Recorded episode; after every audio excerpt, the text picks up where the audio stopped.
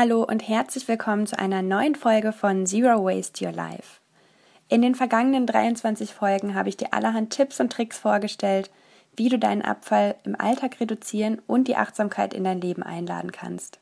In den kommenden Wochen möchte ich dir Zeit geben, das Gelernte zu verarbeiten und umzusetzen.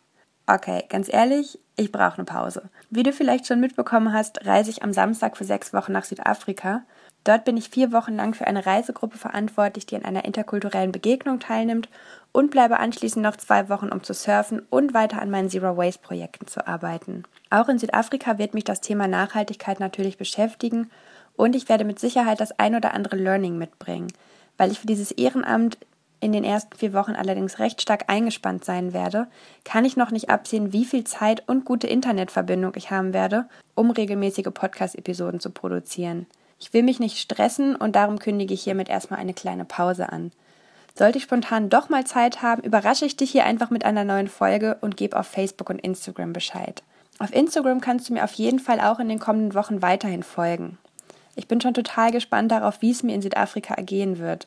Ich werde in einer Gastfamilie leben und weiß, dass meine Gastmama schon ganz nervös ist, weil ich ihr erzählt habe, dass ich vegan lebe und das für sie so ist. Oh mein Gott, was ist das Mädchen dann? Von meiner Müllvermeidungsambition weiß sie noch gar nichts und ich bin sehr gespannt, welche Kompromisse Rosie und ich finden werden und was wir vor allem voneinander lernen können. Gleichzeitig herrscht vor Ort gerade eine enorme Dürre, sodass das Wasser schon jetzt rationiert wird. Auch das wird meinen Blick auf die Dinge sicher nochmal schärfen.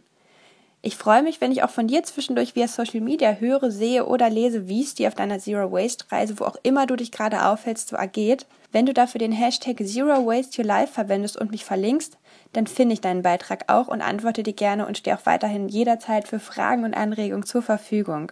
Bis wir uns wiederhören, möchte ich dir noch etwas auf den Weg geben, das mir ganz, ganz doll am Herzen liegt. Zu Beginn dieses Podcasts habe ich dich gefragt, Zero Waste, was ist das? Und ich habe geantwortet, Zero Waste bedeutet, möglichst wenig Müll zu produzieren, indem du bewusst einkaufst und konsumierst. Auf diese Weise kannst du Ressourcen sparen und somit die Umwelt schützen. Zero Waste ist aber noch ganz, ganz viel mehr. Was nämlich zunächst nach vielen kleinen, banalen Schritten klingt, kann global gesehen einen großen Impact haben, wenn genug Menschen mitziehen. Durch meine persönliche Transition zu Zero Waste bin ich selbst aufmerksamer und achtsamer im Alltag geworden. Was kaufe ich? Wofür investiere ich Geld? Wie nutze ich vor allem meine Zeit? Es macht mir so viel Spaß, mich mit diesem Thema zu beschäftigen, dass ich meine Gedanken dazu und meine große Vision gerne mit der Welt teilen möchte. Das tue ich unter anderem hier und auf meinen anderen Social-Media-Kanälen. Ich möchte dich mitnehmen und begleiten auf einer Reise zu einem achtsamen, nachhaltigen und erfüllten Leben. Ich gebe dir Tipps und Wegweiser mit an die Hand, wie auch du mehr Fülle und Freude in deinen Alltag bringen und dabei die Welt Stück für Stück ein bisschen besser machen kannst.